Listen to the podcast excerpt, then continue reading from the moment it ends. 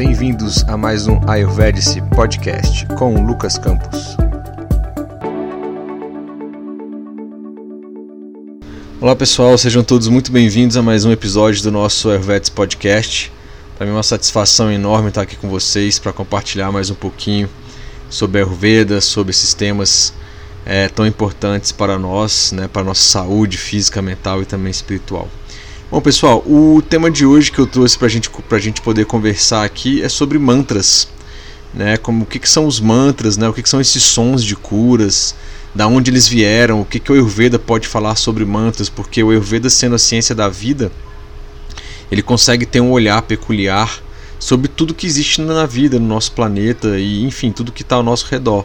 Então, desde sons, músicas, né, alimentação, exercícios físicos, ou seja, tudo que a gente, tudo que tiver ao nosso é, ao redor, seja físico ou sutil, o Ayurveda consegue colocar uma visão, principalmente se a gente levar em conta é, os elementos da natureza, né, que a gente já viu que são cinco, e também os atributos que compõem esses elementos, que por sua vez essa junção aí vai acabar impactando nos doshas.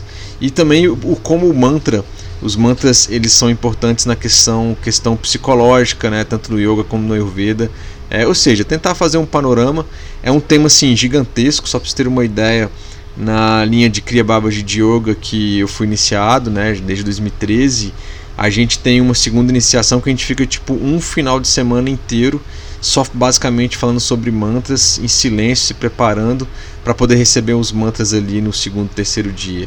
Então é, é um tema inesgotável quase, né? Mas dá pra gente trazer um pouco, é, citar alguns tipos de mantras aqui, eventualmente entoar alguns também, porque eles são muito importantes e são muito utilizados aí no processo de cura também dentro do Ayurveda. É uma ferramenta que a gente usa, vamos dizer assim, que ela é, é inclusive nos textos clássicos eles indicam né, a utilização é, também dos mantras, tá bom?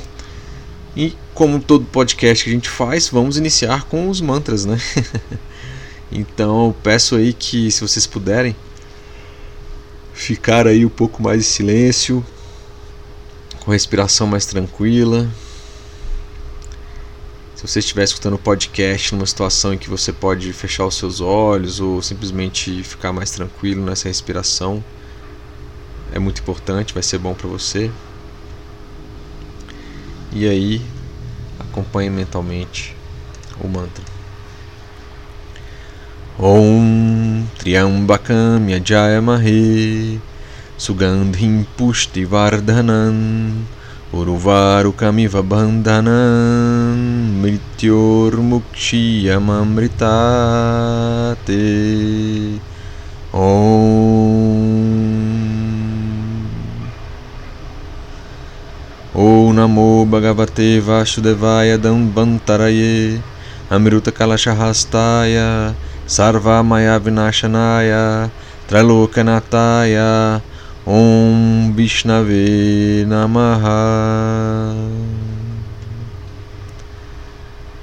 Om Kriya Babaji Namaon Namami Danvantari Madri Devam Shura Shura Vandita Pada Padma Loke Jararuka Bhayamirutyu Nashanam. Datharamisham Vividhal Shadinam. Datharamisham Vividhau Shadhinam Om Shanti Shanti Shanti Harihi Om. Tatsat Om. Bom pessoal, dadas as devidas introduções aí por meio dos próprios mantras, é, eu já trago de cara aqui, né, um texto da Bíblia lá em João, capítulo 1, lá do versículo 1 a 4, que fala o seguinte: No princípio era o Verbo, e o Verbo estava com Deus, e o Verbo era Deus. Então a gente tem aí uma, uma ideia, uma introdução desse, dessa, desse sentido de som, né, do Verbo, e que no princípio tudo era esse verbo. Na verdade, aquele, assim, aquele vazio, aquele silêncio, e a partir desse verbo é, as coisas se fez, né? E os mantras, pessoal, são especialmente sons é, muito poderosos, né? Geralmente é, sons é, que vêm de uma base da língua ali do sânscrito, né? Que é uma a língua lendária dos deuses que, que dizem assim. Estes sons primários aí são chamados, né?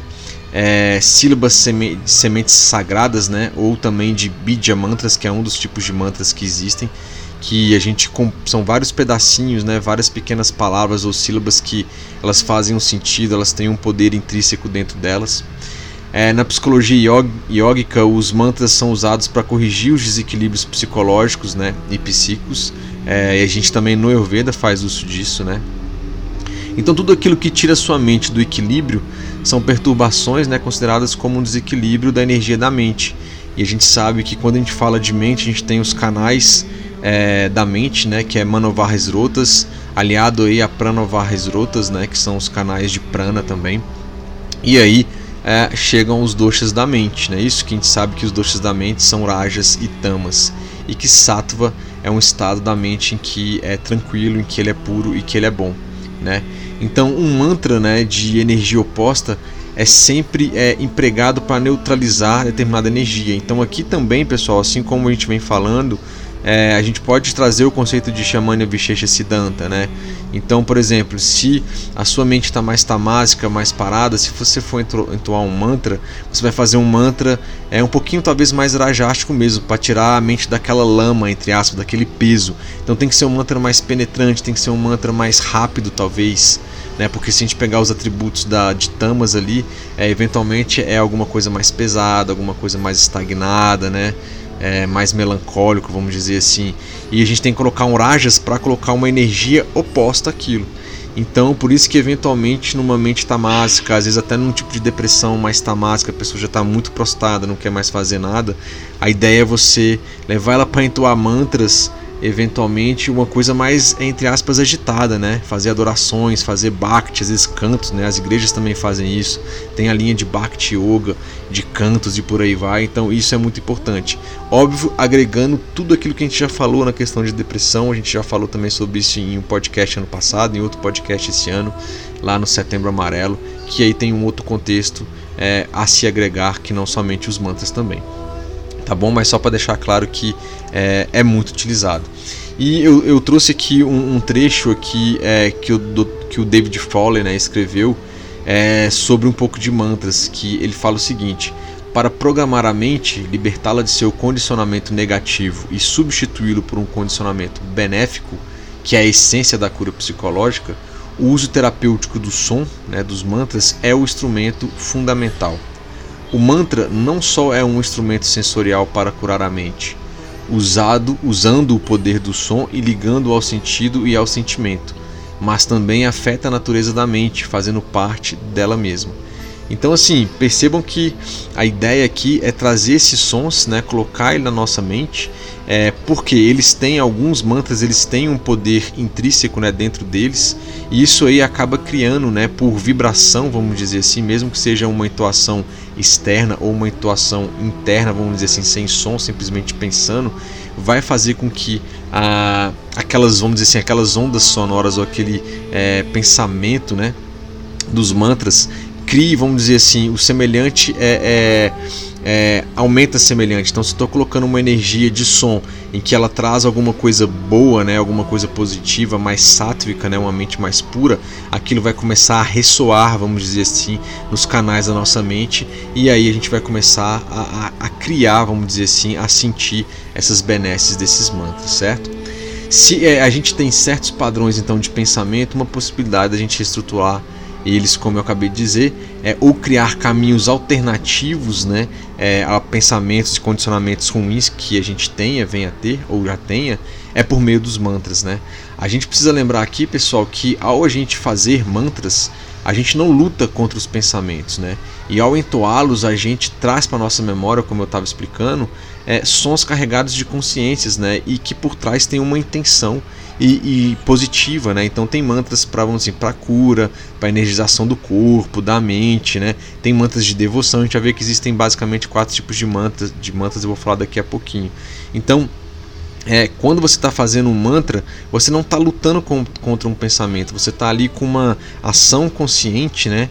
É um tipo de cria, vamos dizer assim, cria mantra yoga, é, em que você fica consciente daquilo e não assim, cara, eu tô com um certo pensamento em que eu quero fazer alguma coisa, um desejo de alguma coisa, você fica naquela ruminação mental, ah, mas eu não posso fazer, ah, mas eu queria tanto fazer aquilo, ah, mas se eu fizesse aquilo seria bom, mas eu não posso porque se eu fizer vai acontecer. Você fica naquela briga com os pensamentos.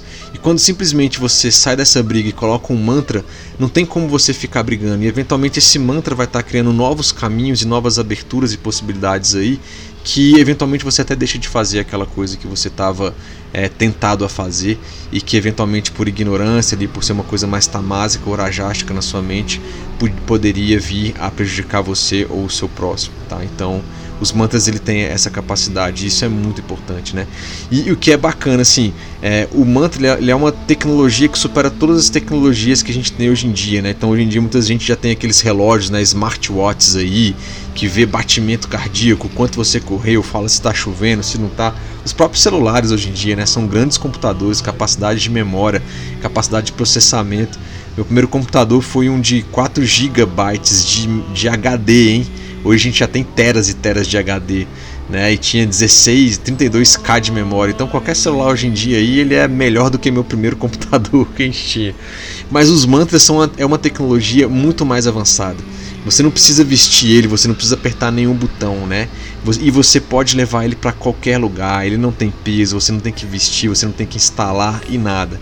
Simplesmente você aprende a fazer aquele mantra, aprende a entoar ele corretamente e em qualquer lugar, em qualquer situação, você simplesmente, sem falar nada, pode começar a entoar aquele mantra.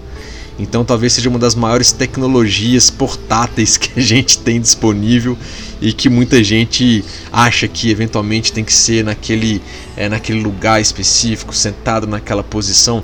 Óbvio, né, que se você tiver um, um, lugar mais auspicioso, uma data auspiciosa, se você estiver ali é, num, num é, ambiente que tem várias pessoas entoando, isso fortalece muito. Mas lembra que a gente, a gente quer introduzir algumas coisas aqui por meio do Ayurveda no Dinacharya, né?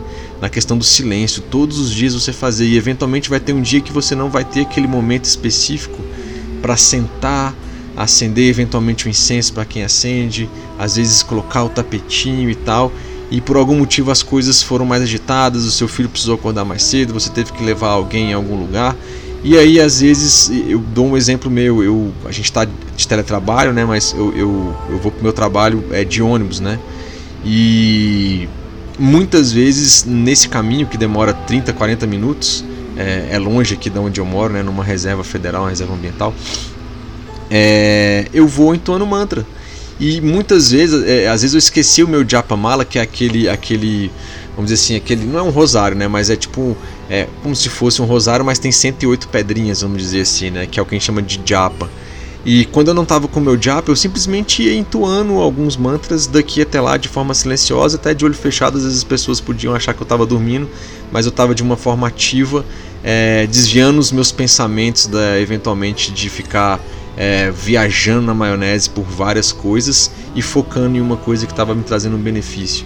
Então perceba que não estava nada no lugar auspicioso, às vezes era um dia que eu já sabia que tinha que resolver algum problema que estava me esperando, eventualmente podia estar um pouco mais ansioso, mas nesse caminho aí eu ia entoando alguns mantras e aí chegava lá com uma cabeça totalmente diferente, com uma atenção muito mais focada, vamos dizer assim, e preparado e querendo ir resolver é, determinados problemas ou situações que já podiam estar me esperando. Né? Então percebam que é uma tecnologia avançadíssima, né? você não precisa fazer muita coisa. Eu digo e repito, se você tiver numa situação, se a linha de yoga que você segue, etc., exige isso, ótimo, tudo bem, mas aqui eu estou trazendo que você pode também aplicar esses mantras é, em qualquer lugar, tá? Basta querer. Eventualmente aqui em casa, eu, todo mundo vai dormir, eu dou aula na faculdade à noite também, e eventualmente ela acaba 10, 11 horas e o pessoal já está dormindo, e muitas vezes eu sento e vou fazer os meus mantras quando o pessoal está dormindo. Ou se eu estou muito cansado e fui só tomar um banho, faço mais uma meditação ali, uma coisa mais é, mais tranquilo, ou às vezes nem faço eventualmente, no outro dia pela manhã eu consigo fazer isso aí. Seja sentado aqui, agora em teletrabalho, como eu estou em casa, ou indo de ônibus. Já acordei, já tomei um banho e estou indo de ônibus e comecei a fazer os mantras lá. Então nada de muito auspicioso, mas algo muito prático e algo do dia a dia que vai se acumulando ao longo dos períodos e do tempo. Então é, é uma tecnologia para mim uma das mais avançadas. Eu trabalho na área de tecnologia e, e essa para mim até agora é insuperável, dentre várias outras aí do contexto do Ayurveda. Perceba que para fazer mantra não precisa descascar nada, não precisa espremer nada, não tem que colocar no forno, não tem que esperar nada, entendeu? É simplesmente você entender o que é você aprender, escutar bastante é importante, vou falar um pouco disso. É, ler a letra do mantra com a pronúncia de alguém que já saiba é, entoar bem, isso faz toda a diferença também. E depois você ir praticando, né? E, e, aí vira alguma coisa, como eu falei, é assim, tá na mão, qualquer hora, não precisa de nada de ninguém, basta você querer entoar aquilo. Beleza? Uh, vamos seguir aqui então. É, então o mantra vai ter essa capacidade interior, né, de alterar a taxa vibratória de, da nossa mente, né, manas, né, e também do prana. Por isso que a gente vai ter esses dois canais aí, Manovarras Rotas e Pranovarras Rotas, que a gente já teve um podcast falando sobre os canais do corpo e da mente, a gente falou sobre eles, né? E esses mantras eles trazem vibrações, né? Então é um padrão vibracional refinado que atua de dentro para fora, né, pessoal? Eventualmente você pode até estar tá escutando ele aqui de fora, quando você está fazendo uma devoção, um bhakti, ou está escutando uma letra, uma, alguém cantando, né? Nas plataformas hoje também tem. E ou você está em um lugar e está escutando alguém tocar e cantar um mantra, e parece que é uma coisa que vem de fora para dentro. Mas a partir do momento que você começa a perceber essa energia, sentir ela, você vai ver que as mudanças começam a ocorrer de dentro e aí começa a aparecer na sua mente. E como a sua mente vai estar mais sátvica, as suas tomadas de decisões, a chance de você ficar em muito tempo em rajas e tamas, né, nos doshas mentais, criando condições é, eventualmente não boas para você ou para aqueles que o cercam, é, acaba diminuindo. Né? Então é a, a ferramenta, a tecnologia mais avançada para a gente poder tratar e trabalhar a nossa mente. Né? E principalmente nessa era de Kali Yuga, né? que a gente tem quatro yugas, a gente nunca falou sobre isso, mas está dentro do contexto do, é, do yoga, do Ayurveda também, né? E é dito que nessa época de Kali Yuga, né, aonde é, é uma era de Kali e, e aonde falam-se muito nos conflitos, né? É, lá no Bhagavad Purana, né, que é um texto também é, sagrado, é dito que é um oceano de defeitos, né? Mas há uma grande qualidade, né? É, é, e há uma grande forma de chegar a Deus e retornarmos ao nosso lar dentro desse caos, vamos dizer, de Kali Yuga, né? Que aí é dito que o, o correto, o mais ideal é entoar, é cantar os nomes de Deus aí por meio de kirtan, por meio de bhakti e principalmente por entoação de mantras. Então, é, talvez a ferramenta mais poderosa nesse contexto do Bhagavad Purana é a gente entoar mantras, fazer mantras bhakti para que a gente possa estar mais preparados é, dentro dessa era de, de Kali Yuga, né? Então, isso é, é muito importante. E tem uma passagem também, né, que lá no é, no Kalis Santarana Upanishad, né, o sábio é, Narda, né, ele estava viajando o universo aí cantando o nome de Deus, né, e para levar isso para todo o universo, né. E ele muito preocupado ali com o início de Kali Yuga, antes do início da Kali Yuga, onde nós já estamos, tá?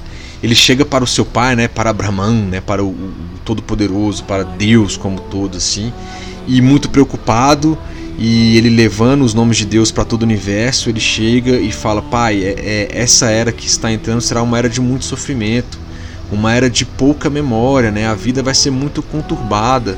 Né? Como é que eles farão avanço se a vida vai ser muito curta e tal? A gente precisa dar algumas condições.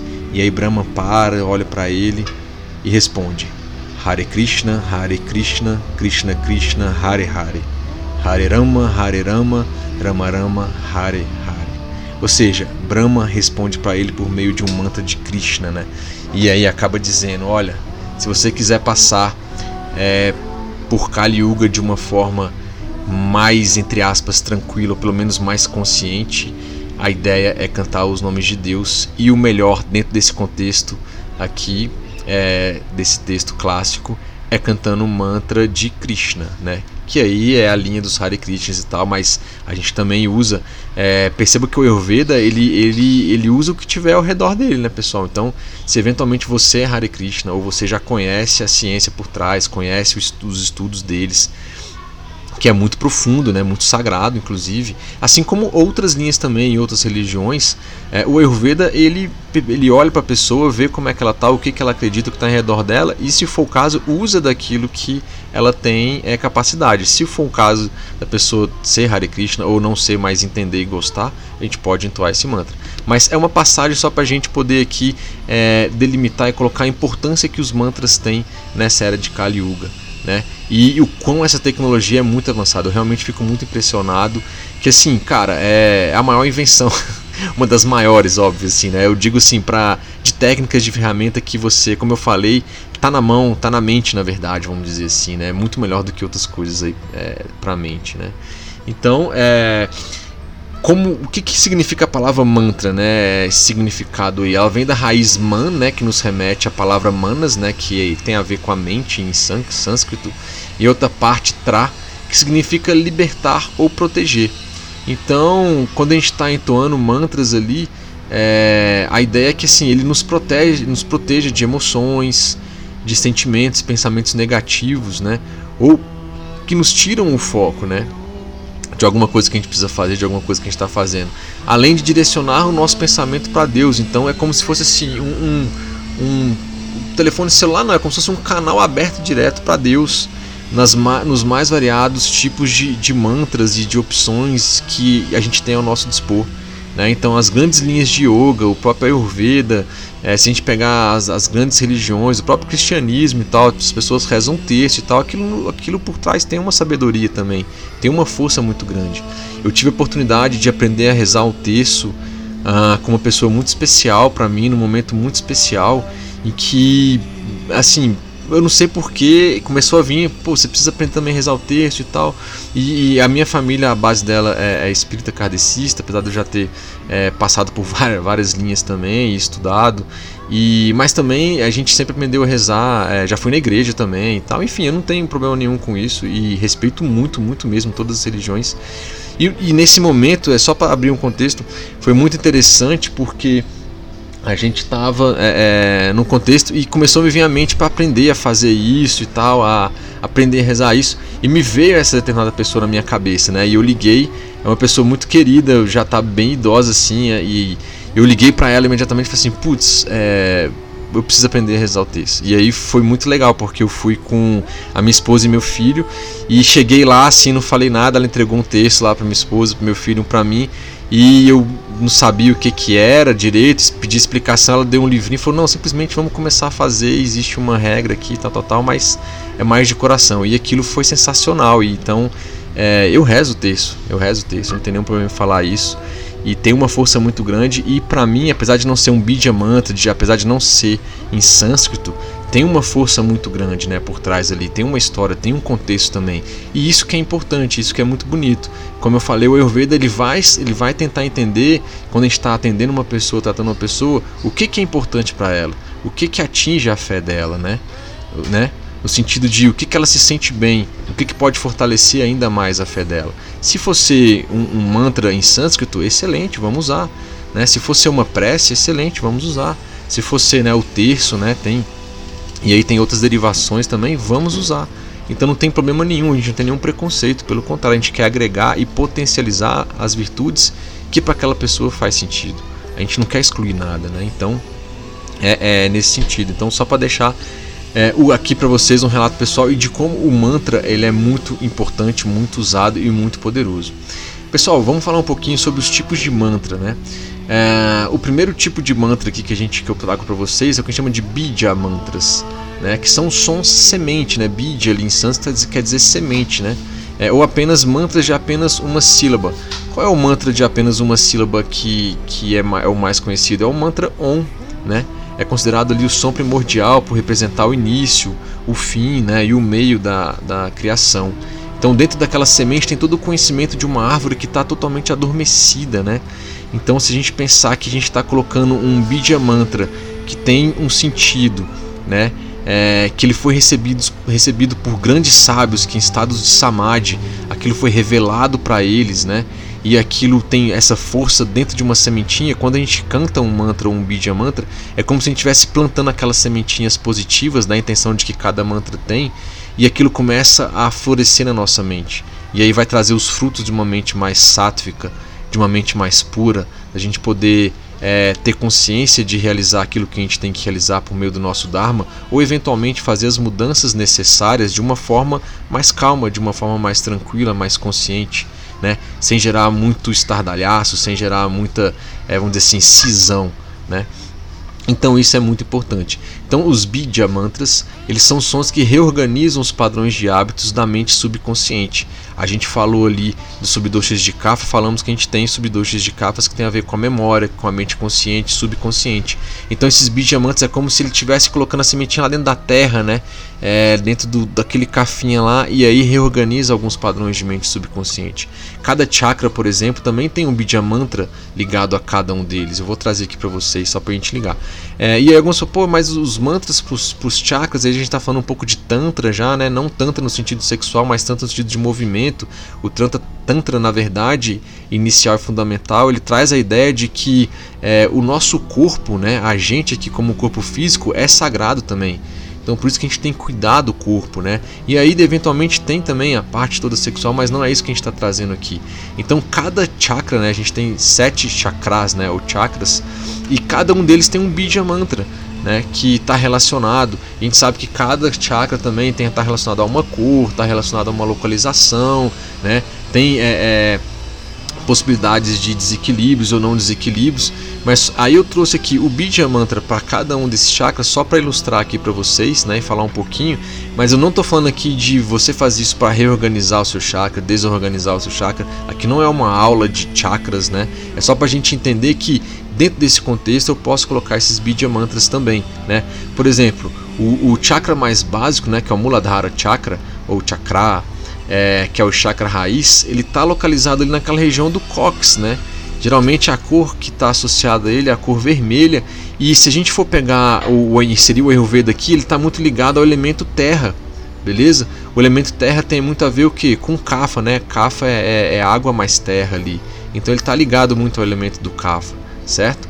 Se a gente for pegar o Kapha ali e lembrar de Shukra Dato, né, que tem a ver também com chakra, que tem a ver com, é, com energia sexual, é um chakra que está um pouco ligado com aquilo também. Então eu consigo sair do simplesmente do elemento, né, é, do Mahabhuta ali que está ligado a esse chakra e já começa a conectar com os doshas, cons consigo conectar ali com os dados, né, com os tecidos e eu consigo fazer toda a interconexão com o Ayurveda. Por isso que é muito bonito e muito interessante o Ayurveda, ele tem essa visão holística muito ampla.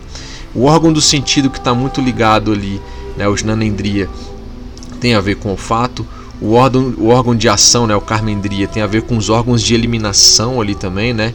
Então, os órgãos sexuais também são nossos órgãos de eliminação, né? O homem é, urina, assim como pelo pênis, a mulher pela vagina. As mulheres ainda têm mais uma eliminação a mais, é, que é a questão da menstruação, que é muito importante. E também é a, pelo ânus ali, a eliminação de fezes, né? Então, esse chakra está muito ligado. Então, eventualmente, a gente pode fazer um trabalho nesse chakra ali para ver essa questão das eliminações também, da questão de menstruação, juntamente com o Ayurveda e um trabalho com, com esse chakra. Então o, o Bidya Mantra, né, o mantrinha semente ligado a esse chakra aqui é o LAM, L-A-M. Né? Então uma forma de entoar poderia ser a gente colocar o Bidya Mantra OM no início e no final.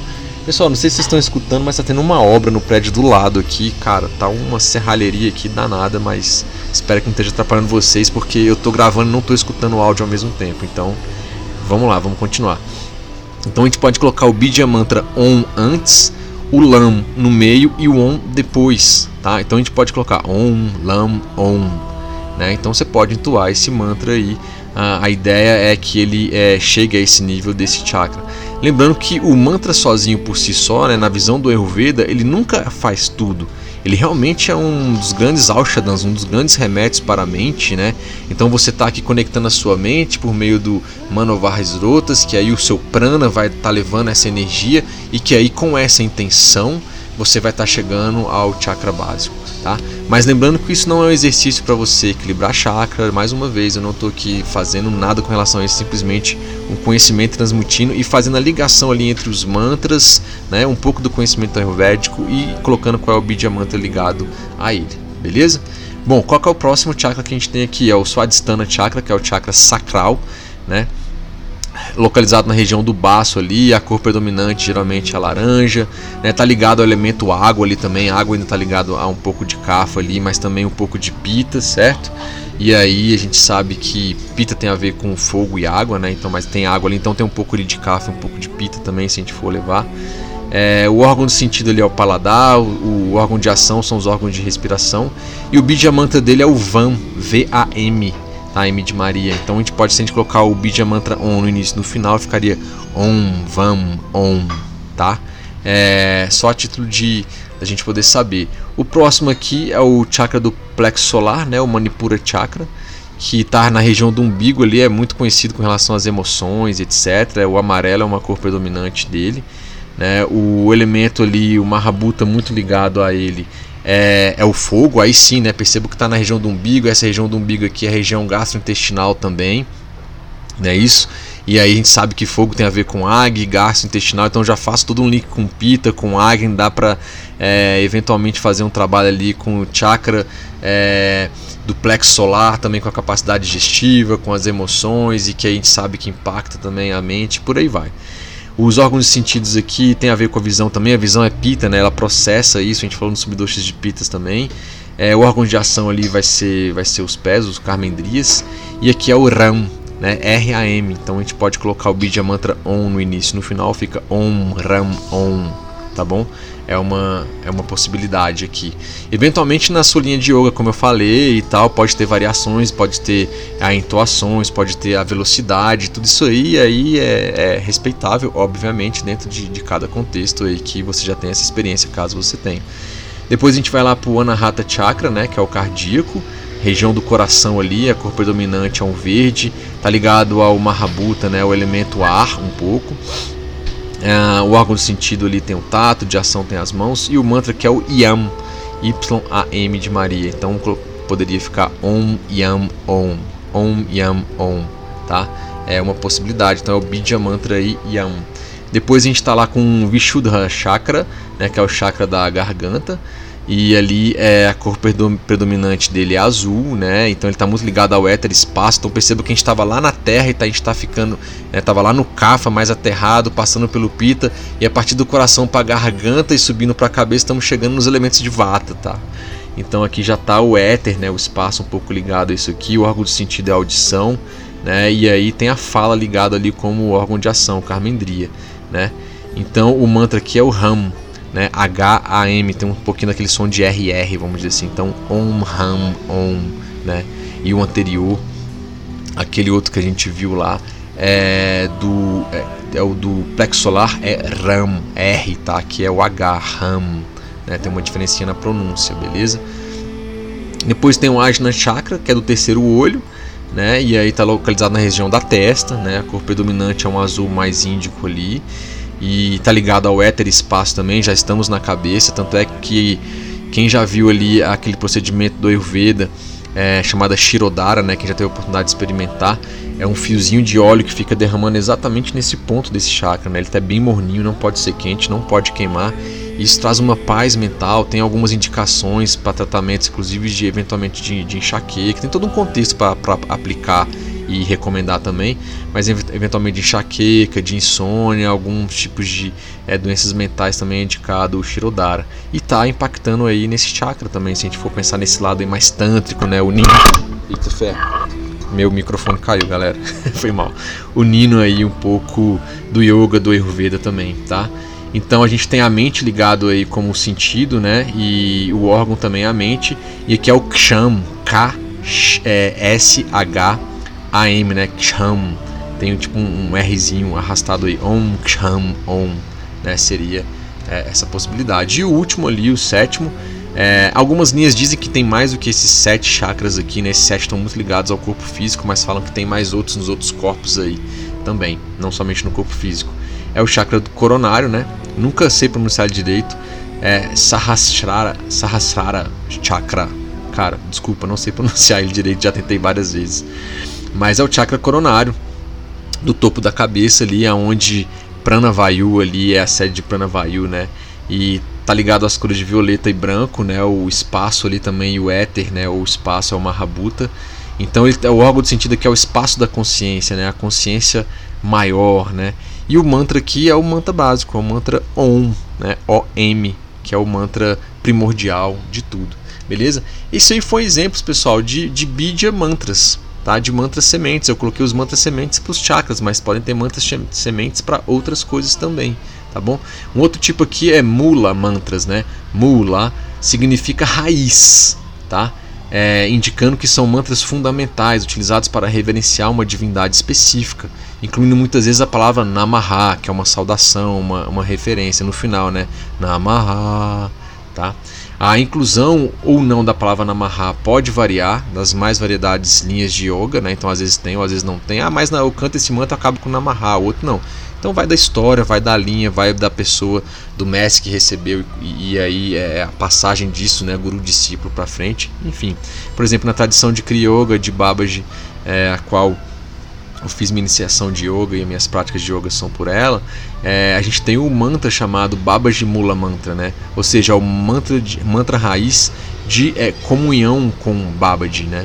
É, Babaji está muito ligado, é quem, vamos dizer assim, revelou de uma forma mais direta e foi Yogananda, né, por meio do livro Autobiografia de Yogi, mas tem a Ordem dos Acharyas é, da Kriya Yoga, que também já publicou vários outros livros, acabou de sair um na versão em português, que chama A Voz de Babaji, né, que na versão inglesa era The Voice of Babaji, e agora foi publicado em português A Voz de Babaji, uma trilogia em Kriya Yoga, são três livros que foram juntados em um livro só, tem mais de 500 páginas, explicando ali várias coisas sobre Kriya Yoga de Babaji, e os autores é o Nilakanta, o Yogi Ramaya, né? São os dois, dois, indianos. E aí Babaji, que começou a aparecer em sonhos para eles ali é, na década de 30, salvo engano, 20, 30 ali.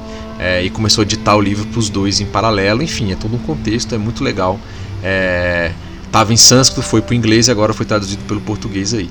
E esse, esse, esse, esse, mula, esse mula mantra aí é, que a gente pode dizer é o Om Kriya Babaji Namaon, né? Então a gente pode falar Om Kriya Babaji Namaon. É como se fosse quase um celular para você falar com o Babaji, para você sentir a presença dele. Quem já leu o livro do Yogananda tem um capítulo dedicado a isso. Tem um outro livro também em português já publicado pela Ordem dos Acharyas também da Kriya Yoga em português, chamada Babaji e os 18 Siddhas, né? E Danvantari inclusive está incluído lá como um dos 18 Siddhas é, nesse livro. É muito bacana. Se alguém tiver interesse nesses livros, ele, eles não estão abertos assim, em livrarias, mas tem a Nagalakshmi Devi, que aqui no Brasil é a representante, é que traduz esses livros. Eu posso passar um contato e vocês podem pedir sem nenhum problema aí. É, esses livros da Kriya Yoga de Babaji. Bom, vamos lá. Então esse é o tipo de mantra que é o Mula Mantra, né? Aquele de reverência a determinado mestre, determinada linha dentro do yoga. Tem os Pranama Mantras.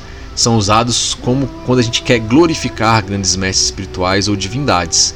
Aí, dependendo da linha de yoga ou tipo de devoção que você tenha, pode ser reverenciado, por exemplo, Babaji, pode ser reverenciado Narayana, Ganesha, Shiva, Sarasvati, ou seja, todos esses grandes santos, esses grandes mestres podem ser reverenciados por aí, tá? Então é os Pranama mantras. E tem os Dhyana mantras, que são mantras é, descritivos, né, destinados a facilitar a contemplação de um local sagrado ou uma forma específica de divindade. Ele pode estar envolvido com a contemplação em determinadas meditações. Tá? Então, assim, são esses quatro tipos de mantras que a gente tem, pessoal: é, é, Bidya mantras, Mula mantras, é, Pranama mantras e Dhyana mantras, né? Mantras mais meditativos, esses últimos aí, né? E falando mais, a gente já falou um pouquinho de mantras com Ayurveda, mas o que a gente pode trazer mais especificamente, né?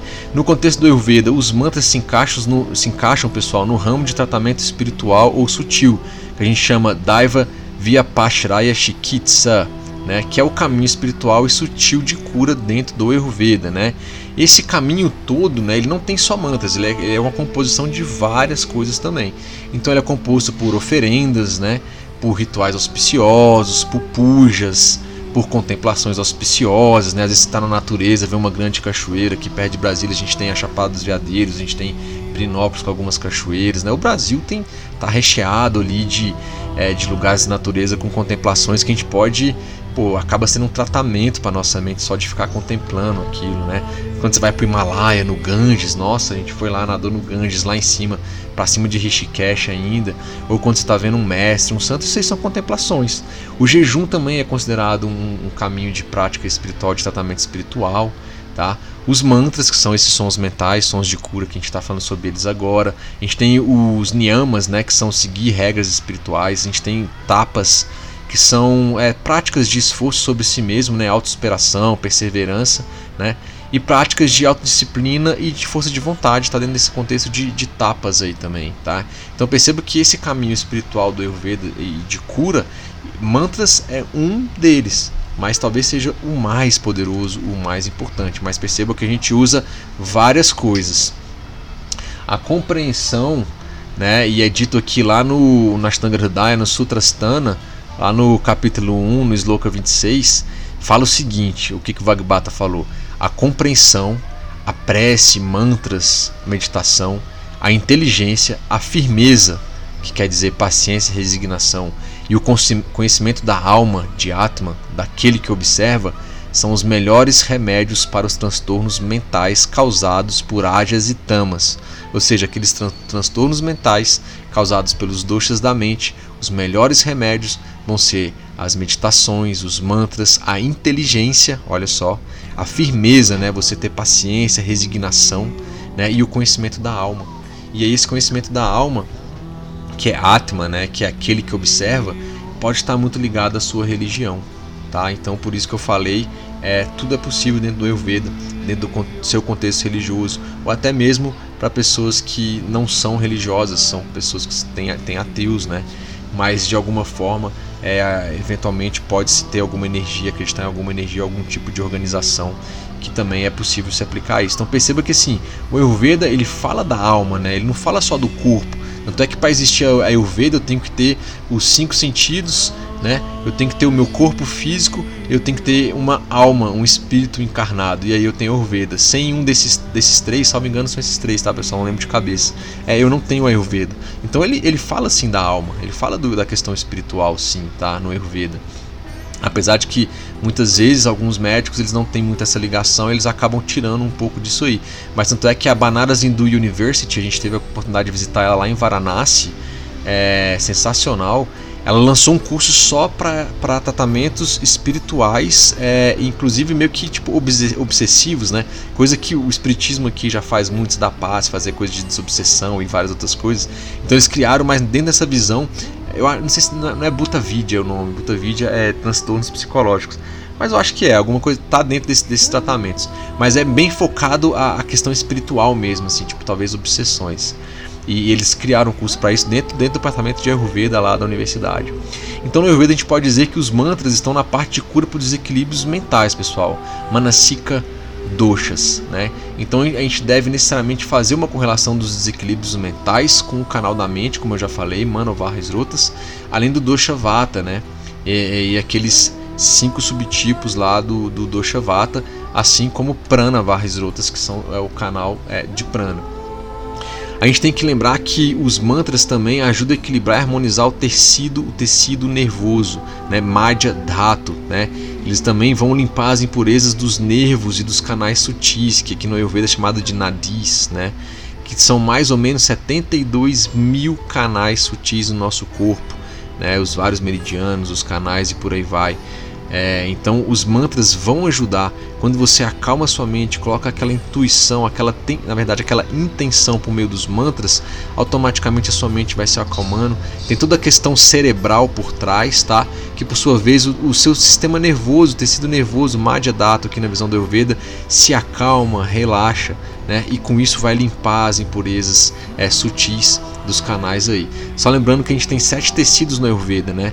O, o plasma sanguíneo, que é Rasa Dato, o, o, o, sangue por si só, que é o O Mansa, né? Que é o músculo, tecido muscular, o Meda Dato, que é o tecido adiposo, Astri Data, que é o tecido, é, é assim, ossos e cartilagens, e Madhya Dato, que é o, o, sistema nervoso, né? Tecido nervoso, e depois vem Shukra Dato, que é o sistema reprodutivo. Então perceba que quando a gente faz mantra, principalmente a gente atua é, em subdoshas de vata, prana varras rotas, Manovahasrotas, canais da mente, e Madhya Dhatu, que é o canal é, do nosso sistema nervoso. Beleza? Isso é muito importante. Mas de uma forma geral aí, os desequilíbrios mentais eles vão ser causados por ajas e tamas, né? Tava naquele sloka, que a gente acabou de ler. Então cabe lembrar que rajas ligado a atributos de movimento, muita atividade, tamas está ligado a atributos de inatividade, uma mente mais parada. Pessoal, eu quero abrir um parênteses rápido. Por exemplo, quando você vai dormir, para você dormir, é, a gente precisa ter um pouco de tamas na mente, né, para sua mente acalmar. Então vem aquele sono, você faz a sua higiene do sono, você vai lá e bum, você se desconecta dos sentidos do corpo. Então vem aquele é, tamas na mente. Isso é um tipo de tamas que é necessário. Não necessariamente ele é, ele é ruim. Né? E aí tem vários hormônios aí que ativam ou não esse tamas, vamos dizer assim, ou acordam é, por meio de rajas aí. Quando a gente acorda é, do nosso sono, certo? Então assim, é, e, e, tanto é que se você tiver só com rajas na mente, a mente muito agitada, muito movimento, muita atividade mental, eventualmente ela está tão agitada que não vai conseguir tamas chegar para você dormir. Aí pode acontecer as insônias, percebe?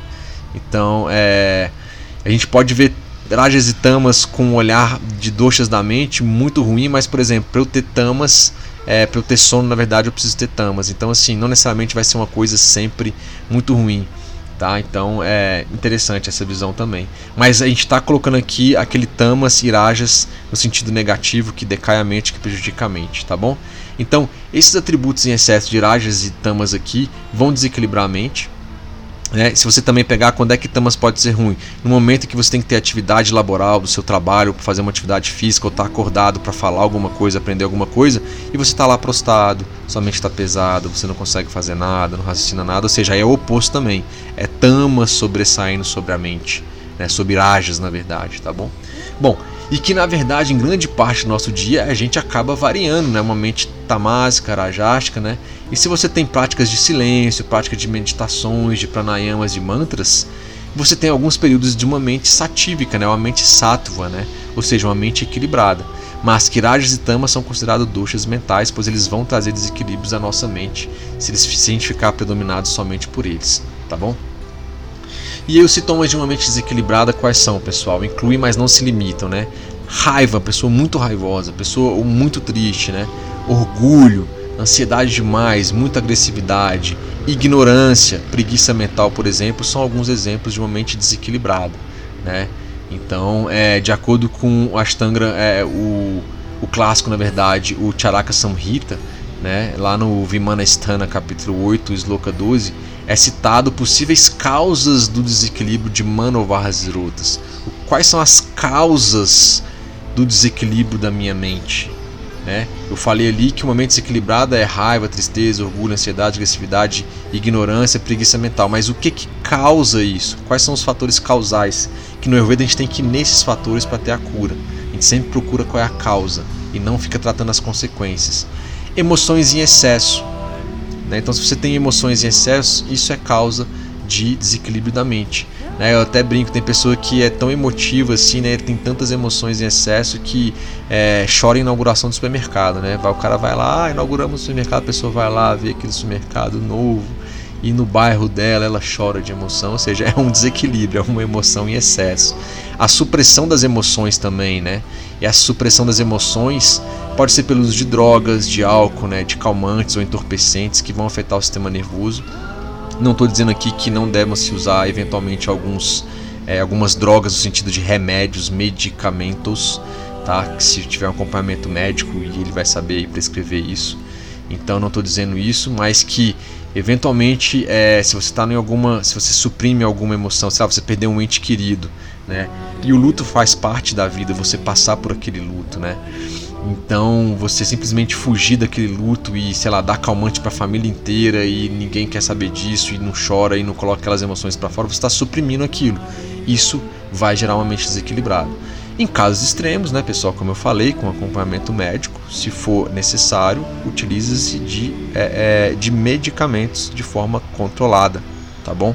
É, não sou contra, desde que seja de forma controlada e um médico consciente é disso também.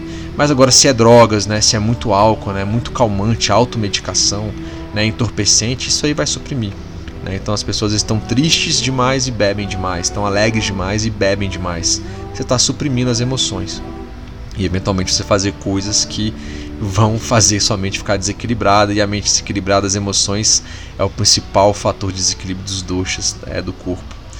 Era é, vata, pita e kapha. Estímulos sensoriais em demasia. Né? Então hoje em dia a gente tem um, uma super estimulação né, sensorial. Só da gente ter aí uma tela praticamente, pô, você bem tranquilo, 8 horas do seu dia, 12 horas do seu dia, seja no computador, depois fora os celulares, que quem trabalha com computador assim, não necessariamente da área de computação, mas no escritório e tal, já fica ali, tem que digitar aí internet, navega e depois vai para casa, se não estiver dirigindo, tá num carro, né, de, sei lá, de um Uber ou qualquer outro aplicativo aí, ou tá num busão e fica ainda mais no celular, olhando, olhando e consumindo, estimulando, estimulando. E, ou muita música pode ser também, né? Você já está trabalhando com uma tela, põe uma música no fone. Eu fazia isso.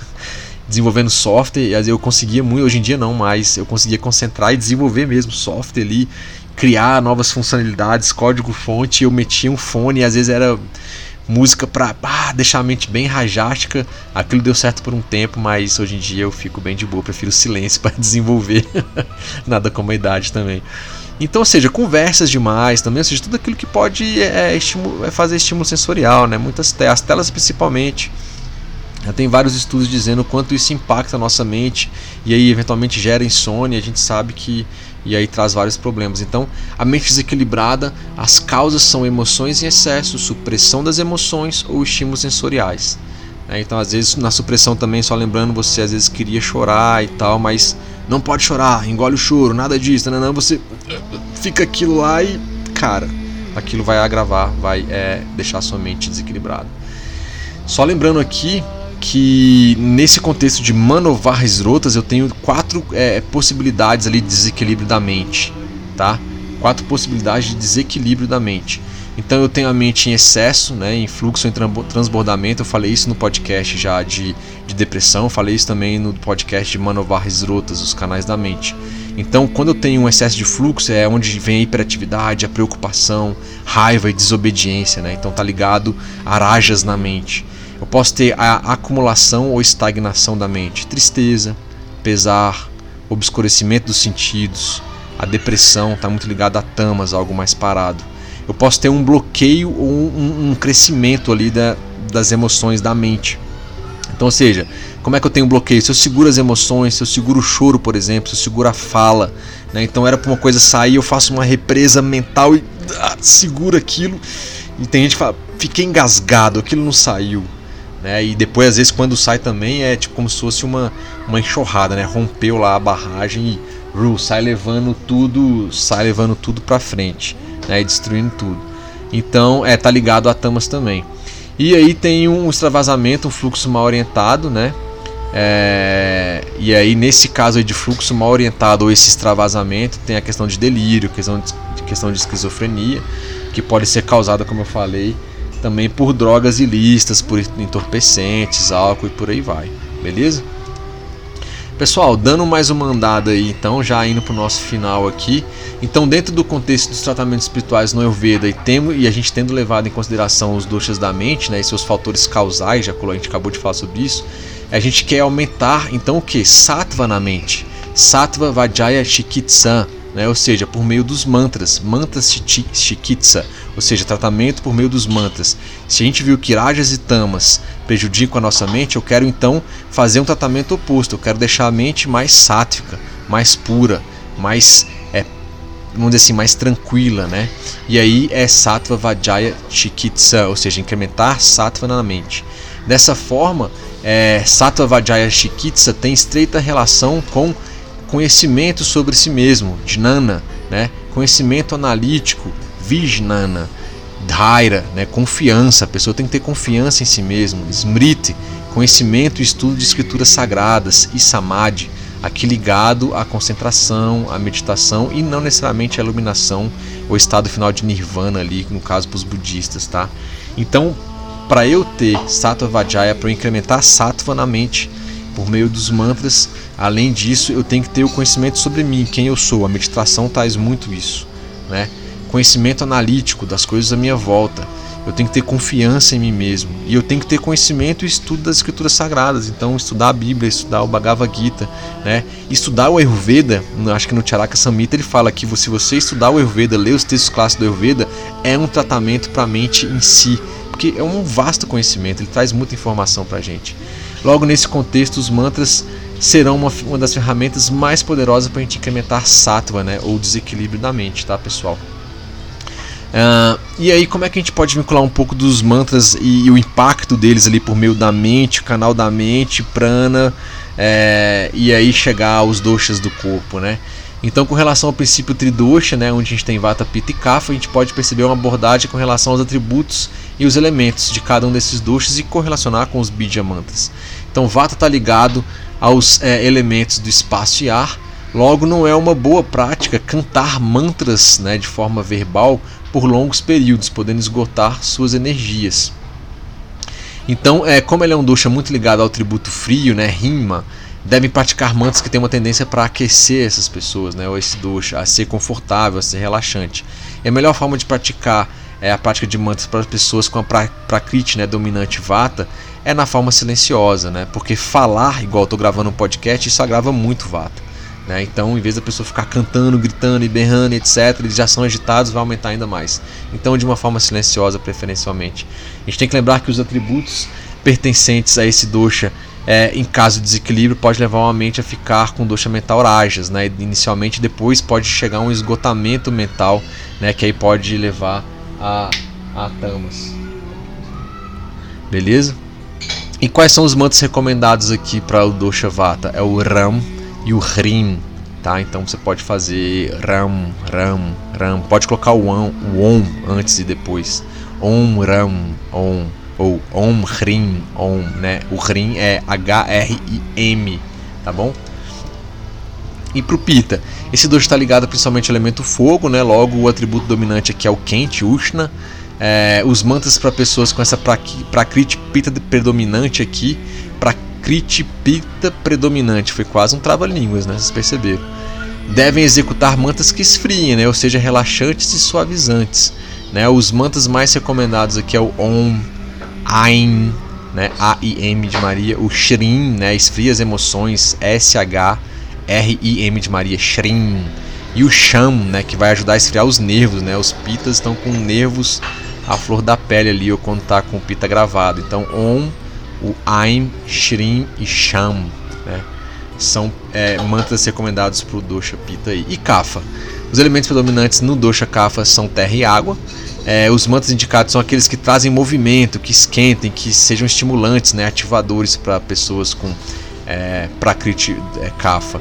Então, geralmente vão gostar de cantar os mantras, né, ao invés de recitar silencio silenciosamente. Se a gente pensar, pensar que eventualmente as pessoas são mais paradas, mais de boa, eventualmente para mexer mais com a mente, a ideia é cantar os mantras, batendo palma aí com violão e aquele bhakti tudo, os tambores, atabaques, e aí eles vão adorar, eles vão gostar muito disso aí. Né? Os mantras recomendados aí são Hum, Om e Aim. Hum, H-U-M. Hum, Om. Ain. Ok? Só que assim, pessoal, entre não fazer mantra e fazer ele cantando, ou fazer ele calado, né, ou fazer lá num Bhakti, o ideal é fazer. Né? A gente está dando aqui um, um, olhar analítico aqui para cada dosha, mas a gente sabe que todo mundo tem os três doshas. Se você está numa condição de falar, não, eu sou muito vata aqui, eu não vou cantar esse mantra hoje. Cara, eu sugiro você fazer se tiver num Bhakti do que não fazer entendeu? Vai ser mais benéfico do que você, sei lá, ir para casa e ver um filme ou, sei lá, ir beber e fazer qualquer outra coisa. Então, vale a pena sim fazer o mantra independente da, da forma que ele tá. Óbvio que num agravamento muito grande, sabe? A pessoa tem muito zumbido, a pessoa tá com vata muito agravada, ela ainda vai ficar cantando demais, né? Ela tá com a mente muito rajástica, cabe talvez mais é, um man mantras mais tamásicos, né? Lembrar do é, Shamanya Siddhanta, né? Então o oposto trata o oposto, tá bom? E uma coisa que é muito importante, pessoal, realmente indo pro finalzinho aqui, que eu tenho que deixar claro. Para você fazer mantras, você tem que ter um propósito. Como eu digo, assim, eu, eu sou um grande adorador, eu faço bastante mantras, às vezes, igual eu falei, indo pro trabalho, quando ia de ônibus ali, faço, às vezes vou de carro e tô fazendo mantras. É, algumas vezes em casa à noite ou pela manhã faço mantra. Muitas vezes eu vou dormir e tô lá, tipo, indo para dormir, eu tô, em vez de contar carneirinho, né, criança fazia isso, eu tô fazendo mantra, é, em silêncio, e eu pego no sono bem rápido. Só que a gente tem que ter um propósito por trás disso, né?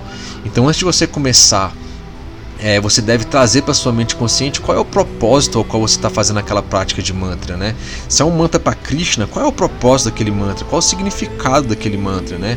Se você está usando um mantra para pacificar o dosha pita, então você tem que trazer para sua mente e falar, é um mantra que pacifica os nervos, ele é assim, assim assado, você já escutou ele, você sabe o significado dele, né? E se for um mantra então para saúde, né, é, que você faça uma vibração positiva de cura. Você pode fazer uma prece antes, pode visualizar essa cura, né, e assim proceda da forma a saber, né, e ter consciência do motivo que está fazendo aquele mantra. Se for um mantra de devoção, então ofereça uma prece, né, faz uma reverência àquele mestre, aquele santo, aquele guru da sua tradição, né, pode ser para qualquer religião. Se tiver alguma imagem, se não tiver imagem, se for só o pensamento e tal, então assim, se coloque naquela posição de, de um propósito, de uma reverência, né? Para sua mente já estar tá mais aberta, você já começa com um passo satívico, né? Uma mente sattva aberta a receber a, aquelas benesses, né? Vamos dizer assim. Então é muito importante, pois dá propósito para sua prática. A gente tem que ter propósito nas coisas. Né? A gente tem que ter consciência nas coisas. Então não é só fazer, ah, vou fazer um mantra Rama aqui, mas pô, mas o que é um mantra Ram? Ele está impactando em que na sua mente? Ele está ligado a quê? Entendeu? Então por isso que só fazer, tipo, tá lá, às vezes eu vejo, tá, tá olhando no YouTube, tem, né? Até perto onde eu moro, assim, mantras para, para a riqueza. Né? Aí você, pô, a pessoa vai ficar escutando. É claro, você está escutando aquilo, está estimulando, mas o que, que quer dizer cada bija mantra daquilo? Qual é o contexto que você tá? Foi muito interessante que eu estava numa viagem para a Índia, né? Na viagem para a Índia, já em 2018, vai fazer três anos já, né? Era para eu ir esse ano, mas teve pandemia. Mas enfim, e, e, alguém, algum professor lá que eu não me lembro o nome, ele falou assim: é muito mais, muito mais interessante. Muitas pessoas buscam riqueza física, né, material de dinheiro, mas eventualmente é muito mais interessante você buscar sabedoria, né? Então fazer um mantra é, é, Sarasvati, que é a deusa da sabedoria. Ixi, se eu tiver errado aí, galera, me corrijam depois. Mas eu acho que é Sarasvati, tá? Eu posso, posso estar enganado. Mas enfim, é fazer um mantra para a deusa da sabedoria do que você simplesmente fazer um mantra para Lakshmi, né, que é a deusa da riqueza por si só. Porque na visão desse professor, naquela aula que a gente estava tendo, a sabedoria vai te trazer intelecto e por sua vez vai trazer riqueza. Né? E aí sim você é, poderia lá começar a fazer o seu mantra para Lakshmi. O que também não tem nenhum desmerecimento em você fazer um mantra para Lakshmi diretamente também. Mas assim, estou contando, contextualizando uma visão de um professor que ele também é um grande estudioso, que trabalha com a Ayurveda, né? E eventualmente as posses a riqueza material dele veio por meio dos estudos, né? Da sabedoria, etc e tal. Né? Então é só um caminho, a gente sabe que como diz Jesus, na casa do meu, pai há várias moradas, então os caminhos são diversos, né? Mas só para trazer aqui uma, uma ideia para vocês. Então, propósito, pessoal, temos que ter propósito na, prata, na prática de mantras, tá? E postura, Lucas, eu falei um pouquinho já no começo do podcast que assim, cara, às vezes eu tô, tava sentado num ônibus e não, tava longe de ter a postura ideal, daquela postura de lótus, a minha, a minha coluna totalmente ereta, né, ali e tal, né? Assim como a gente faz pranayama meditação. Então, mas o ideal sim é, se possível, de preferência, você realmente está com a coluna ereta, sem encostar em nada ali, se você estiver em posição de lótus ou sentado, mas no geral uma postura confortável, nem deitado, né? É, ou também assim. Isso é, é, preferencialmente, cara. Eu tenho tempo para fazer mantras, cara. Então senta no chão, tapetinho de yoga, ou senta numa cadeira, é, deixa a coluna bem ereta, eventualmente vai descolar um pouco a, a coluna ali da, do encosto, né? E aí você faz a sua prática de mantra. Mas como eu falei, é, eventualmente você está na fila de um banco e é o momento que você tem que praticar o mantra, tá esperando. Hoje em dia ninguém fica muito na fila de banco, né? Mas tá numa fila, tá esperando, tá indo pro trabalho, tá qualquer coisa, é, faça o mantra se der para fazer, faça o mantra, né? Agora, muito cuidado, né, pessoal? Dirigindo essas coisas com mala na mão, ainda fazendo mantra e trânsito, não, não vai combinar muito, toma cuidado, né? Então, a gente tem que ter o bom senso também. Tipo, como eu tava vindo de ônibus, né? Então aí eu conseguia fazer, não era o que eu tava dirigindo, tava sentado, e aí eu posso pegar meu japa, colocar ele aqui entre as mãos e ir fazendo numa boa, né? Então, assim, bom senso aí, tá bom? Quando eu, pô, fui fazer o mantra lá dirigindo, o Lucas indicou e, sei lá, bati o carro. Sai fora dessa, nada disso. Beleza? Então, bom senso total. Lucas, e quantidade de repetições, né? Todos os mantras têm que ser repetidos 108, 108 vezes? Olha, é o ideal, que é a quantidade de contas que a gente fala, né? De bolinhas que tem o seu Japamala, né? Então, por exemplo, o terço ele não tem 108 contas, né? É diferente, mas também é mais longo, né? Porque tem a ver com o Pai Nosso e Ave Maria. E os bidiamantes eles são menores, então 108 vezes talvez seja mais rápido falando de velocidade do que o, o terço. Mas em relação à quantidade de repetições, sim, o 108 vezes fazer um japa que a gente fala é o ideal. Mas existe a possibilidade de você repetir os mandas na quantidade de 12 vezes, 16 vezes, 24 vezes, 54 vezes, 108 vezes. Né? Então, se você não tem um japa mala disponível para você contar ali as repetições, entre 5 e 7 minutos, dependendo do tamanho do mantra, dependendo da velocidade que você está fazendo, vai ser um tempo ideal, um tempo bacana para você fazer um ciclo de um mantra ali, tá bom? Então, isso é, é, é um geral, é um genérico aqui, tá bom? E a velocidade, eu falei um pouco ali já para vocês, mas uma outra dúvida que acontece muito é com relação à velocidade, né, de se cantar ou entoar o mantra. É, isso vai variar muito da linha de yoga do, ou do desequilíbrio que a pessoa tem. Então tem linhas de yoga que é alguns mantras são rápidos, alguns mantras são mais devocionais, né? Então são mais tranquilos, mais relax, né? Então geralmente, como eu falei, um mantra devocional, como os pranama mantras, né?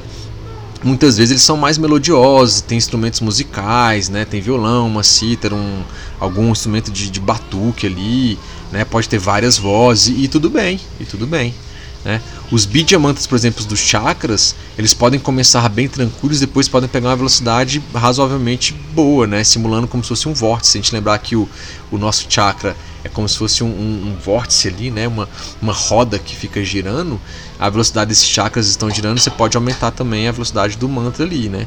E só lembrando daquele conceito, Shamana Vishesh Siddhanta, semelhante aumenta semelhante, oposto trata oposto.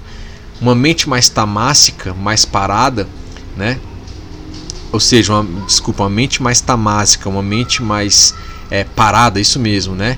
É, se a mente está muito, muito parada, você vai ter que fazer o que? Um mantra um pouco, o ideal é fazer um mantra mais é, animado.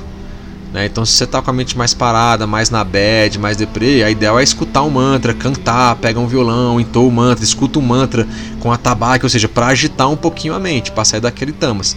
No podcast de depressão e de, e de Manovarres Rotas, é, eu falo que sim, na visão do Ayurveda você não sai de tamas para sattva direto, você não sai de uma mente, é, vamos dizer assim, mais parada, mais obscura e vai diretamente para a felicidade. Você tem que passar por uma mente um pouco agitada para sair daquela lama. Imagina um carro atolado, ele não começa automaticamente e sai a 100 km por hora. Para sair daquela lama tem que ter uma corda puxando, algum movimento, um motor mexendo.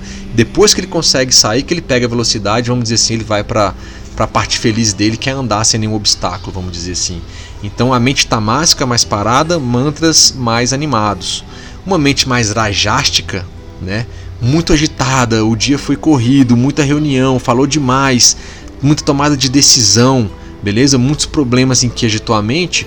Aí sim o ideal é um mantra mais tranquilo, um mantra mais de bhakti, um mantra mais de devoção, mais calmo, mais silencioso. Aí faz todo sentido, tá bom? Então sempre trabalhando com essa ideia aí é a visão que o Ayurveda traz, tá? Eventualmente se você segue só uma linha de yoga e é sempre aquele mantra, aquele mantra, tudo bem, ok mas aqui a gente está colocando uma visão do Ayurveda que ela lida com as possibilidades dos equilíbrios e desequilíbrios. Assim como o Ayurveda também não recomenda um único tipo de, é uma sequência única de é, Hatha Yoga, de posturas de yoga sempre.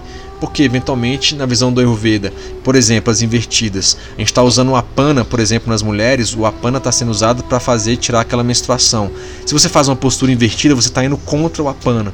Então, na visão do Ayurveda, não é recomendado é você fazer posturas invertidas de yoga quando você estiver no período menstrual. Beleza? Então, só dando um exemplo dessa ideia do, é, do oposto trata o oposto e por aí vai. Né? É, é, na verdade, é, é oposto trata o oposto semelhante aumenta semelhante, beleza? E por onde eu começo, Lucas? Você falou de mantra aí, você, canta, você sempre canta alguns mantras no início dos podcasts, algumas pessoas já me perguntaram algumas coisas, mas por onde eu começo? O que, que eu faço? Tô perdido, quero começar a fazer mantra. Olha, eu vou dizer a minha experiência. A minha experiência, eu aprendi mantras por meio de uma iniciação dentro de um contexto do yoga. É, teve a minha professora, a gente pode dizer assim, guru, né, a Nagalakshmi Devi, uma, uma, um guru, vamos dizer assim, naquele sentido da pessoa que recebeu aquilo também, tem uma tradição por trás, é uma pessoa que está mais tempo, tem mais experiência estudando. Né? Então foi a linha por onde eu recebi. E são na, na Kriya Yoga de Babar são três iniciações e na segunda somente, que é um final de semana inteiro que a gente fica em silêncio e fazendo várias práticas de purificação da mente, etc. E a gente quebra esse silêncio no domingo só. Começa sexta e só no domingo a gente quebra esse silêncio, entoando um mantra e recebendo alguns bidyas mantras específicos. Que aí a gente quebra esse silêncio no ritual né, de, de de cantar esse mantra de Babaji num fogo, né? E, ou seja, e aí a gente colocar algumas coisas nesse fogo. E aí a gente recebe esse mantra. Então, eu recebi numa ocasião muito auspiciosa que para mim foi sensacional e, e, e, por algum motivo a forma como eu recebi eu fixo muito bem hoje em dia os mantras. Eu posso pegar um mantra novo, é, não por meio das iniciações de yoga, mas igual os mantras da, da do Ayurveda, né? É, eu consigo relativamente bem entoar e, e ficar repetindo ali, gravar relativamente bem. Então eu acho que tem a ver com a forma que eu, que eu comecei. Mas, Lucas, não tem ainda. É, não vou fazer iniciação agora, não foi assim que eu recebi eu quero começar. Beleza. Quando você ainda não tem alguma experiência na prática, o que eu recomendo é quando você não sabe ainda, eu quero pegar o mantra lá de Baba, eu quero pegar o mantra de Ganesha. Beleza. Então o que, que eu sugiro? Acha o mantra de Ganesha, escuta alguém que saiba cantando esse mantra. Então nas plataformas hoje de, de música tem, no, no, nos YouTube da vida tem, tá? Pega a letra em sânscrito e aí sim, vê a pessoa é, cantando aquilo e fica só escutando. Beleza? Fica escutando, escutando. Depois você vai começar a ler a letra daquele mantra e a pessoa cantando. Beleza? Lembrando, um mesmo mantra ele pode estar em vários ritmos. Pode ter gente falando ele, não, não, não, não. Pode ter gente, eu dei um exemplo aqui, tá, gente? Isso não foi um mantra. É, pode ter alguém, igual o mantra de Babaji. Om Kriya Babaji Nama Om, ou seja, foi mais diretão. Eu posso cantar Om Kriya Babaji Nama Om. Ou seja, então dependendo do mantra que você vai estar olhando, pode ter várias pessoas cantando, pode demorar para fazer um ciclo daquele mantra e vai ser mais lento. Mas a ideia aqui por trás é o que? Você pegar a entoação daquele mantra e ficar lendo a letra dele. O próximo passo que eu recomendo é você cantar aquele mantra sem ler a letra, né? E se atentando para a pronúncia correta, beleza? Isso é muito importante. Depois disso você começa a sussurrar ele bem baixinho só para você, né? Só para você ficar escutando ali, você pode falar Om Kriya Baba Jinama. Ou seja, quem, se alguém estiver no seu lado vai escutar um murmúrio. Mas aí você explica, né, gente? Tô praticando mantra, tá? Senão o povo vai achar que você tá ficando doido aí num busão, alguma coisa nesse sentido. E sim, no, no, em lugares muito públicos, se não são. não vai ser uma, um encontro de prática de mantras, eu sugiro você fazer ele só mental, tá? Pra você não ficar dando satisfação para ninguém, enfim. Mas, e de, por fim, a, a, última ideia, depois que você sussurrou ele bem baixinho, falei muito S aí, né? Depois que você sussurrou ele bem baixinho, a forma silenciosa é, é a ideia é, de a gente chegar, é o nosso objetivo. Né? É dito que a forma silenciosa do mantra é que vai ter maior impacto positivo na prática e é a mais poderosa de todas, né? Porque eu já estou num silêncio e estou colocando aquela intuição por meio da mente, então já está indo direto ali no plano Varresrota, direto para o canal da mente né? E não necessariamente por meio daquele som verbal. Mas começa pelo externo, pelo som verbal externo, escutando, depois você entoando e lendo, pegando a pronúncia bem, depois murmurando e depois, é, vamos dizer assim, intim, intimizando aquilo, colocando aquilo para dentro de você. Né, na sua intimidade, no seu coração, junto com a mente, e aí fazendo ele de forma, é, vamos dizer assim, calada, quieto, tá? E uma, pra gente encerrar de vez, né, uma advertência, vamos dizer assim, né, simplesmente uma reflexão, na verdade. A gente tem que ter em mente, tá, pessoal, de uma forma bem clara e consciente, que os mantras devem ser utilizados para objetivos nobres, devem ser usados para cura, né, é, para finalidades espirituais positivas e jamais para satisfazer os nossos desejos mundanos, né, ou desejar mal para o nosso próximo, jamais, né. É, então toma cuidado com isso. O mantra geralmente a gente faz para aplicar para gente. Se você está no acompanhamento com alguém de yoga ou do Ayurveda que usa os mantras, ele vai te passar o mantra. Pergunte qual é o significado daquilo. Né? Você pode estudar, pe peça a letra, peça alguém entoando é, aquele mantra para você fazer aquilo de forma correta. Lembra do propósito e lembra que ele deve ser utilizado para objetivos nobres, para sua cura principalmente. Tá bom? É simplesmente para isso. E cabe a gente trazer aqui no texto clássico do Ayurveda, no Ashtanga Hridaya, que ele fala assim, ó, é lá no capítulo 2, Todas as criaturas buscam a felicidade em tudo que fazem, mas a felicidade não pode ser obtida sem a conduta correta. Portanto, a conduta justa e correta é obrigatória para todos. Então, se você está com uma conduta errada na vida e acha que os mantras vão resolver as coisas, reveja algumas coisas, se for o caso, peça ajuda, use a sua rede de apoio, seja familiar, seja de amigo, seja de médico, seja de nutricionista, ayurveda, o que for. Use aquilo para você ter uma conduta correta e aí você buscar a sua felicidade, o seu dharma de uma forma completa aí, tá bom? E dessa forma, então, a gente deve adotar para praticar mantras, né, um regime de vida ético, um regime de vida de sabedoria, de bom senso, né, de respeito a todas as formas de vida, certo? E ainda eu ressalto aqui para vocês que na visão do Ayurveda, para a cura de qualquer desequilíbrio espiritual, da mente ou até mesmo do corpo físico, a gente tem que buscar a causa raiz. Eu falei disso aqui no nosso podcast hoje. Né? Então, praticar o mantra não deve fazer com que você fuja dos problemas reais. Né? Então, eu estou com um problema que eu tenho que resolver, eu vou praticar mantra e esse problema vai sumir. Não. Né? Você praticar mantra, eventualmente, ele vai te dar uma capacidade mental de você ir lá e ter coragem, daira, de você ter força de vontade para enfrentar os problemas. E como eu já falei, repito, se você precisar, use sua rede de apoio juntamente com isso. Beleza? Se você não for resolver ele sozinho. Beleza? Mas lembra da ética, lembra do bom senso, de ter sabedoria, né? E respeitar todas as formas de vida, tá bom? Então assim, é, o mantra ele é a principal ferramenta, mas ele também está dentro de todo um contexto. Né? Você não pode fugir dos problemas e achando que simplesmente fazendo um mantra você vai curar ele. Isso. E, e, e esses mantras precisam estar integrados de uma forma, uma abordagem holística, pessoal, uma forma abrangente, né? Ou pode ser que ele não aí vai proporcionar todos os seus benefícios. Então, sim, fazer mantra é sensacional, é muito, mais muito recomendado mesmo, mas vai ver também a sua alimentação, vai ver também o seu sono, vai ver também as suas relações com as outras pessoas, com a sua família, com a sua, é, a sua família direta ali, né? Agora a gente está chegando perto do Natal, os outros familiares, no seu ambiente de trabalho, ou seja, por onde você passa, como é que estão as relações. Vai ver a sua capacidade de exercício físico também, né? A sua capacidade de prece, de oração, tudo isso aí é um conjunto de coisas que a médio e longo prazo vai trazer de volta para você o seu equilíbrio e, se for o caso, fazer as mudanças que vão ser necessárias aí. E essas mudanças quem vai dizer é cada um, né? Que é, é isso é individual, então cada um sabe o que precisa ou não precisa mudar. Beleza? E aí, para finalizar, o finalizado, já é a terceira vez que eu falo isso, eu quero só trazer alguns, alguns mantras, Bidya mantras aqui para vocês e os significados deles, né? Então, Om é o mantra mais potente, é o mantra primordial, né? Ele representa a palavra divina nele mesmo. Então todos os mantras começam e terminam com ele, geralmente, tá, pessoal? Quais são os benefícios do mantra Om? Só de você entoar Om, faz um japamala de 108 vezes. Om, Om, Om. Eu não vou fazer aqui 108. É, mas quais são os benefícios? Ele limpa a mente, ele abre os canais né, e aumenta ojas. Ojas tem a ver com vitalidade, tem a ver com saúde. Desperta a força vital e positiva, equilibra o nosso prana. Ele é um mantra tridosha, é um mantra que equilibra os três doshas aqui na visão do Ayurveda. O mantra Ram, né? Eu expliquei para vocês lá no Bija Mantras lá dos chakras também. É R-A-M de Maria. Melhor mantra para visualizar a luz protetora e a graça de Deus, do divino, né? Da forma divina que você acha. Ele dá força, ele traz calma, né? Traz repouso, paz. É, para desequilíbrios de vata elevado, né? Então ele é muito bom, né? Ele equilibra vata e vai aumentar a kapha dosha, tá? Então fica a dica aí.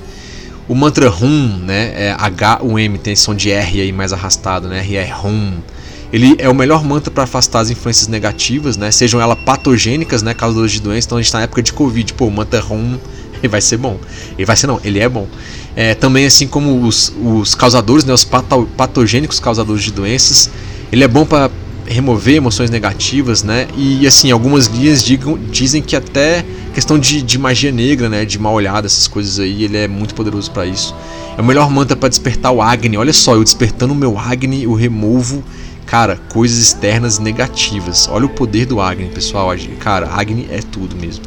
Então é melhor pro, despertar o Agni, melhorar a digestão e com isso vai limpar ama dos canais, né? Ama é o que? Coisas não digeridas. E aí vai limpar essa ama e os canais do corpo também.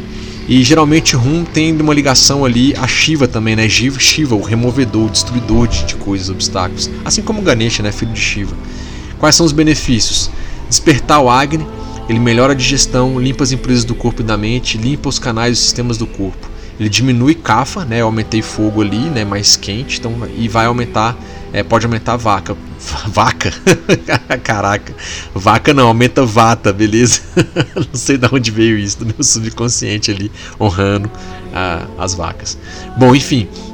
Só fazendo aqui, então ele diminui Kapha, fogo quente, né? Kapha tem um atributo frio pesado. E ele vai aumentar Vata. Porque uma coisa muito quente, um sol muito quente, tem que tomar cuidado, né? É um sol muito quente, ele resseca, né? Lembra lá do Nordeste brasileiro quando tinha aquelas imagens da super seca, o chão todo rachado? Então o fogo aumenta vata muito e também pita, tá? Também pode aumentar os dois. Então, é, mas para equilibrar ele é positivo, tá bom? O outro mantra aqui, Bija Mantra Aim, Aim, A-I-M de Maria, é o melhor mantra para a mente, para aumentar a concentração, pensamento, poder racional e para melhorar o discurso, né, a fala ali, você fala alguma coisa. Então desperta e aumenta a inteligência. Ele é bom para os desequilíbrios, é, os desequilíbrios mentais e nervosos da mente. Ele vai aumentar pita. Então se a mente está muito parada, a gente quer colocar ali é, mais fogo na mente, mais fogo mental, inteligência, a gente vai estar tá aumentando um pouco de pita ali. E aí é esse é o mantra indicado. Tem o Shrim, né, é o melhor mantra para promover a saúde geral, né, a beleza, a criatividade, a prosperidade, os benefícios. Fortalece o plasma, né, Rasa Dato, né, então olha aí um mantra para Rasa Dato ali. Primeiro é, tecido do, do corpo, na visão do Ayurveda. Assim como os fluidos reprodutores, Shukra Dato, é, e aumenta a saúde e harmonia. Então, assim, problemas de infertilidade, é, para é, gerar filhos, né, criar, é, gerar filhos, né, é, esse mantra Shrim ele é muito bom. Tem o Hrim, né, que é H-R-I-M, mantra para limpeza e purificação geral, então dá energia, alegria, êxtase, né, mas inicialmente causa algum tormento, mas depois isso aparece. Ajuda em processo de desintoxicação. Então, se estiver fazendo alguma dieta detox da moda, só que não. É, usa o mantra Hrim. Mas é, o Ayurveda tem algumas dietas de pacificação, né, como tratamento. O Hrim é muito interessante. CRIM, K-R-I-M, concede a capacidade de trabalho e ação, adiciona poder e eficácia tudo aquilo que a gente quer fazer. Se eu quero dar uma entonada melhor, colocar mais força naquilo, eu coloco o CRIM junto do meu mantra. Né? E o CLIM, K-L-I-M, dá força, vitalidade sexual, controla a natureza emocional, aumenta a kafa, né? tem a ver com Shukradato né? e Ojas também.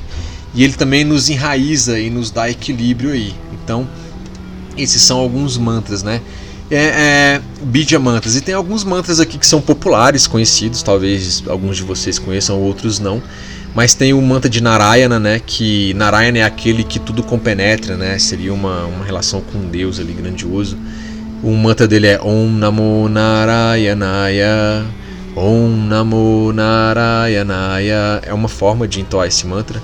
Tem um que é muito poderoso, muito completo, né, para questões físicas, mentais, etc, que é o Om Hrim Shrim Klim Aim Sar Om Yoga Devyaya Namaha. É um mantra completão. A gente pegou quase todos aqueles bija mantras e fizemos um só aí, né? Tem um outro muito bom para saúde, para mente, né, como todo Om Hum Aim Sar Om. Então comecei com Om, acabei com Om. E aquele primeiro mantra que eu explico, né, que quando Narada vai lá falar pro filho dele qual é o melhor mantra ali para essa época de Kali Yuga, ele cita e canta o mantra de Krishna, né, que tem várias formas de também de cantar, e aqui eu faço geralmente, não tem nenhum instrumento nem nada. É a seguinte: Hare Krishna, Hare Krishna, Krishna Krishna, Hare Hare, Hare Rama, Hare Rama, Rama Rama, Hare Hare, Hare Krishna, Hare Krishna, Krishna Krishna, Hare Hare, Hare Rama, Hare Rama, Rama Rama, Hare Hare. É uma tradução, uma livre tradução é como se fosse assim: dá-me alegria, dá-me alegria, alegria, alegria me dá, né, Krishna? Me dá a vontade divina, vontade divina, vem até mim, né? Tipo, você está rogando, você está pedindo aquilo lá, né? É, e lembrando que nesse ambiente de Kali Yuga, né, nesse ambiente de destruição, de conflito, você está pedindo a alegria de Deus, né, de Krishna ali, de Narada, de tudo todo poderoso. É uma forma de Bhakti, né? Então aí já são aqueles mantras mais de devoção que a gente viu, tá bom? Pessoal, acho que deu pano pra manga, né? Esse bate-papo aí, mas lembrando, jamais aqui eu tô extinguindo todo esse assunto, pelo contrário, isso aí, cara, dá pra você estudar um ano ou mais e ficar, pô, é, estudando sobre mantras e praticando. Tem várias linhas de mantras, várias formas. É, lembrando que assim, eu não sou expert em mantras, eu também estou estudando. Eventualmente, alguma pronúncia aqui pode ter meio que saído um pouco errado e tal. E, pô, me desculpa aí, eu tô tentando me aprimorar. Mas como eu gosto muito do, do dos mantras, né, de entoar, é, eu quis trazer esse tema aí é, pra gente. Eu uso muito nos meus acompanhamentos também. Geralmente a pessoa sai com um mantra, né? Se eu vejo que realmente precisa, eu passo o um mantra para ela, entoo o mantra ou mando a letra, faço alguma coisa. E só para lembrar que, é, para contextualizar, é, na versão do aplicativo do Ayurvedics que é gratuita, não tem essa parte de mantras. A gente já está praticamente terminando de publicar os aplicativos. Eu creio que até início desse próximo ano de 2021 aí, finalmente já validei o software é, nas plataformas iOS e Android também. Vai ter o um novo aplicativo com muito mais funções e vai ter um bloco totalmente novo com esses mantras. Então, assim, lá vai ter as letras dos mantras, vai ter o entoando esses mantras, todas essas explicações desse podcast muito mais, né? Uma coisa informativa também vai estar no aplicativo, além de várias outras coisas, né? Como eu falei para vocês, o aplicativo, pessoal, ele vai ser um aplicativo pago porque a gente tem custos para manter isso aí na lojinha, né? Então vai ser um preço de custo realmente e um preço único, um pagamento único. Então, assim, cara, é mais barato do que qualquer lanche que você faz na rua hoje, assim. Você saiu para comer, sei lá, um açaí, o preço do aplicativo é, vai ser mais barato com certeza. Então, assim, só não justificando, mas às vezes, pô, mas tinha versão gratuita, agora tá pago, tá pensando só na grana. Não, não é isso. Geralmente, assim, é. Felizmente eu não preciso, eu não uso o Ayurveda para minha subsistência, né? De forma alguma é tirando isso e nada. Eu tento levar o máximo que eu posso de forma gratuita, né? Os podcasts, eu banco para manter os podcasts e tal. Mas assim, chega uma hora que também o custo fica muito alto e pelo menos para se pagar foi a intenção simples e única de colocar o preço desse aplicativo aí. É, é bem, bem módico, né, em relação até a outros aplicativos e tal. E eu acho que o ganho, né, de trazer todo esse conhecimento do Ayurveda na palma da sua mão, você consultar que hora que você quiser, de uma forma organizada, onde eu incluí ali os podcasts, várias partes dos textos, explicações, você saber o doce, alimentação específica e tudo isso aí num lugar só único que dá um certo trabalho, mas eu faço com todo prazer e é uma honra para mim, na verdade, eu estou aprendendo muito fazendo isso. É, pô, acho que vale muito a pena. É, na verdade, é só essa dica que eu quero dizer que lá vai ter um módulo de mantras, tá? é só isso. E vai ter isso e muito mais. E a ideia é ir ampliando, conforme a gente vai tendo mais, eu vou tendo mais conhecimentos e pegando, eventualmente trazendo algumas outras pessoas mais experts para cantar mantras ou trazendo outras informações de Ayurveda, a gente vai atualizando esse aplicativo. E se você adquiriu ele, obviamente as novas atualizações você vai ter direito, né? Então não se preocupa com relação a isso. Beleza? Pessoal, um grande abraço então. Obrigado por você estar aqui com a gente em mais um Ayurvedics Podcast. A gente está lá nas redes sociais, no Ayurvedics, no Insta, no Face. É, o nosso contato, você pode mandar um e-mail se quiser também para contato.ayurvedics.net e a gente vai se falando, tá bom? Um grande abraço para todos. É, se eu não soltar um podcast antes do Natal, que talvez eu não faça, hoje é dia 23 do 12. Eu devo soltar um antes do Ano Novo com certeza, mas antes do Natal talvez não. Já deixo aqui é, as minhas felicitações aí de Natal para vocês e para a família de vocês. Se cuidem, a gente ainda aqui, né, hoje 23 de 2 de 2020, ainda estamos em pandemia, então cuidem de vocês, cuidem dos, dos seus, né, dos próximos aí, respeitando as orientações médicas e de saúde de onde é que vocês estejam, tá? Mas eu desejo muita saúde, muita alegria e que no caso aqui de comemoração Jesus possa estar com todos vocês, trazendo também saúde e alegria e paz mental para todos vocês.